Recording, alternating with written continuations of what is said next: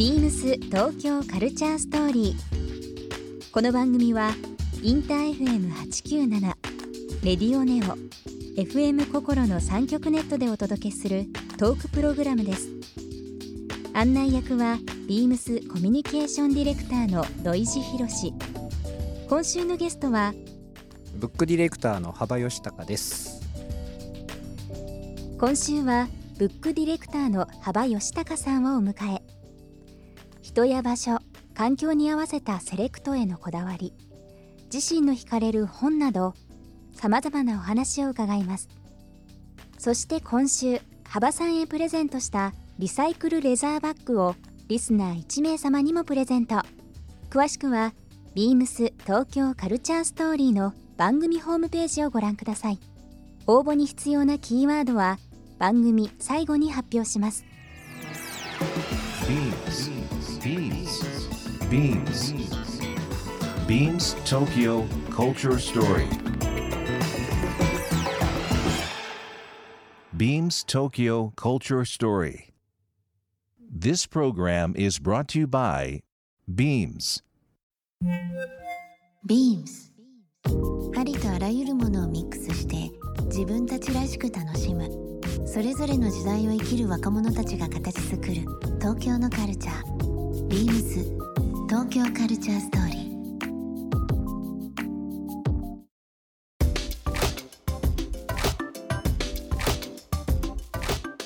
実際幅さんの中でその電子書籍っていうのはどういう存在であったりとか電子書籍全然僕もたまに使いますけどね。使います？うん。あの漫画とか一気になんだろうな。バーッと読みたくなるものとかそうそう。いやなんか後からあやっぱゴールデンカムイこれ面白いわ。ちゃんと読み直さなきゃみたいな感じで、うん。でも一気にドーンと買うとドーンとこう家の居住空間が少しずつ減ってくるじゃないですか、はい。だから最初ちょっとやっぱデジタルで読み始めはい。てなんですけど、僕の場合はね、これもう一回読むなっていうのはやっぱ紙で買い直しちゃうんですよね、うん。うん。出版社のいいかもなんですけれども でも実際そうですよね。そう。でその辺に紙で買い直してそ棚とかにピュッと入れておくと、安心して忘れられるっていうところはやっぱりあるんですよね。ね。やっぱ紙の本の方が体に近いと言いますか、うん。だからなんですか昔すごいデジカメでいっぱい写真撮ってフォルダきれいに分けてパソコンの中に入れといても、うん。はあまり見返さないのに対しなんか結局紙で出力してあるあれが1枚ペッてねどっか玄関とかに飾ってあったらそっちばっか見るじゃないですか。そうですね。やっぱ体に近いところにあるっていうものはやっぱりすごく自分とのそのなんですか親和性みたいなのを示す意味ですごく重要だから別に全部の本紙で買ってくださいなんてのは思わないんですけど、うん多分電子の良さ紙の良さみたいなのがあるので、それを自分の中でちゃんとなんか整理しながらなんか使い分けるというかそれはすごい重要かなと思うんですけどね。まああの今回アンケート今いろいろ取らせていただいて事前にですね伺ってる中で僕ちょっとまあ改めてなんですけど最近まあいろいろ本読まれてると思うんですけど読んでる本何ですか？と伺った時に、えー出てきてたのがですね上本一子さんの「フェルメール。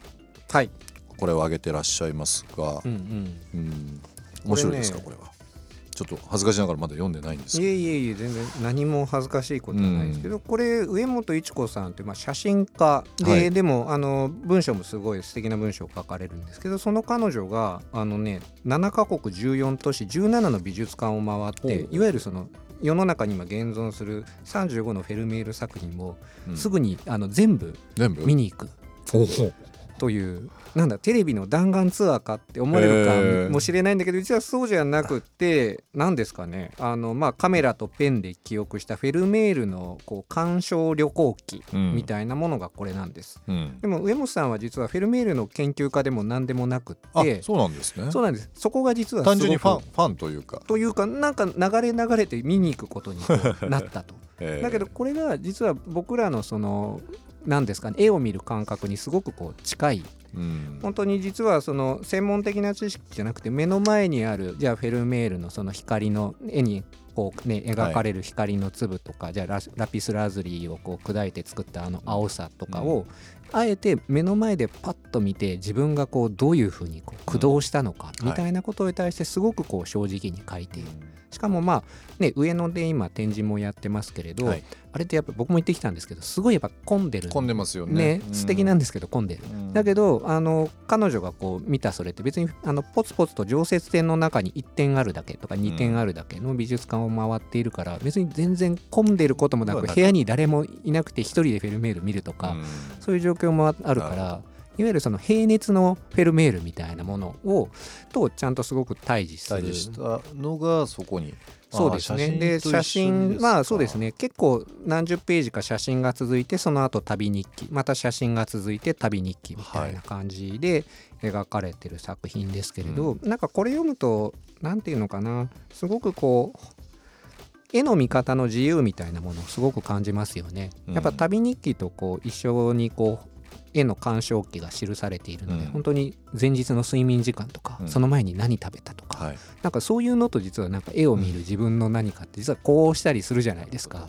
ってういう実は一枚の絵でも二度と同じように見れない。っ見れないと。ていうようなこともよくわかるし、うん。一方でじゃあ見終わった後に思い出してあれってこういうことだったのかなっうん。て急になんかこう反芻したり、見ているようで見てないもの。もしくは見えなかったけど後で見えてくるものとか。そういうものをすごく面白く自由に描く。自分にあと近づけて絵を自分に近づけるっていうこともなんかすごく面白く描いてるのでまあ旅に出たくなる感じですね。上本一子さん。はい、うん。フェルメール。ぜひちょっとそちらもちょっとこれあのこれも縁だと思って、えーちょっとぜひすぐ購入して読みたいと思います。ぜひぜひ。気に入ってるこうスペースとしてこういった本屋面白いよとかこういう図書館良かったよっていうのあったり。なんか近所というよりは、まあ、東京なんですけれど、うん。最近作って結構面白くできたなっていうのが神保町にあるあの出版クラブビルという出版クラブビル。そうなんです。よ日本出版クラブという、はい。まあえっ、となんだろうな。まあ日本にあの存在する出版社が400社弱、あの協力し合って作ってる、まあ、そういうグループがあるんですよ、もう50年以上の歴史を誇るんですけれども、彼らが、まあ、ビルを実は神楽坂から、えー、と神保町に移転して、で実はそこのあの、まあ、エスカレーター上がったグランドフロアのところにライブラリーを作ったんですけど、はい。広さはそんなにないんですけど天高が8メートルぐらいあってそのもう周りが全部こうね本で囲まれているので見上げる限り全て気持ちいいですねそれね。あそこはねあのなんていうんですかね。まあ僕らが選書したのではなくて全部寄贈によって成り立っている、うん。でまあやれ出版産業大変だとか言われるんですけれど、その中でやっぱりこれから未来についつないでいきたい本をぜひ寄贈してくださいというお声かけをしたらまああの8,000冊以上ちょっと本が集まりまして。でそれを僕たちの方で独自に分類してこう何ですか？それをこう設置するっていうようなことを、えー、と今年の11月い。オープンなんですかね、やったんですけれ先どね。そうそう。あのこれですわ。こんこんこんちょっと今な感じ写真を見させていただきますけど、おーこれはすごい。そうなんですよ。で出版クラブビル、はい。でもね一言で言うとねこれがもうちっちゃな螺旋階段で8,000冊本をあげるじゃないですか。もうあの 足場ちっちゃいはなんだあの上は厚いわで。厚いわで。もう死にそうになりながらあの腰を痛めてね設置したんですけどあのそういう意味で結構あの僕の腰が持ってかれた場所としても、あのうん。ぜひ皆さんには見ていただきたい。リスナーの方にはぜひ行っていただきたいですね、はい。あの東京神田神まあ田神保町まあ交差点にある、うん。あのまあ、げ普通のまあオフィスビオフィスのあれなので月曜日から金曜日までしか入れないんですけれど、1階のその部分にはあの何ですか小さな本の、えー、と展覧会ギうん。ャラリーっていうので、あのエキシビションもやってるんですよ。まあ、最初は日本の造本想定コンクールという、まあ、50年以上それも続く素敵なこう想定の本を集めた、歴代受賞作の中でよりすぐりの本を今集めたエキシビションもやってますのであれはぜひ見てきたいただきたいなというあの神保町はいろんな出版社があって僕も以前から仕事行くことも多いですし、まあ、写真集有名なあの書店いくつかありますけどね雑誌のバックナンバーとかをあいいですね。文献ロックサイトとか言ってね、いやいやそうなんですよ、う んでまあ本当になかなかあの雑誌どこだったっけなっていうのは、まあ、こ 国立図書館とかいろんなあの調べ方はあるんですけど、まあ、実際その誰かが読んでた、まあ、古書になりますけどそういったものをまたこう手に取ってあ懐かしいと思いながらついつい買っちゃうこと多いですけど神保町って、まあ、本読んで、まあ、ベタですけどカレーとか、まあ、コーヒーも最近有名ですけど。カレー最高です、ね、最高ですよね、はい、僕エチオピア派ですあねエチオピア派ですか、はい。僕もエチオピアですから僕スマトラカレーの共栄度派ですね。共栄度もいいですね。いやまあいろいろね顔が違いますからね。バリエーションがあるのがいいですよね。ボンディとかいろいろありますけどね。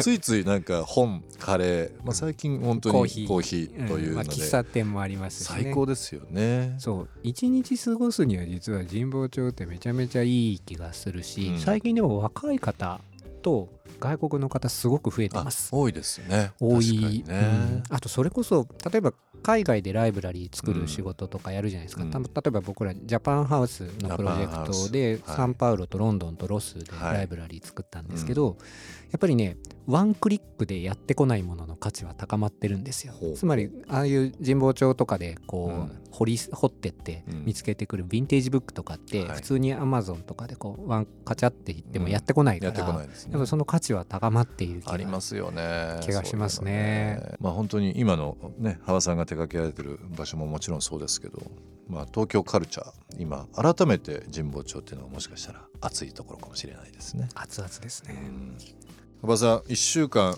あっという間でしたね。あっという間でしたね。うん、なんかあの本の読み方見方ももちろんそうですけどあの何よりも幅義高という同年代のね。人にもっと興味を持った一い週間やいやいやいやでございました。ありがとうございます。ありがとうございました。ビームス東京カルチャーストーリー。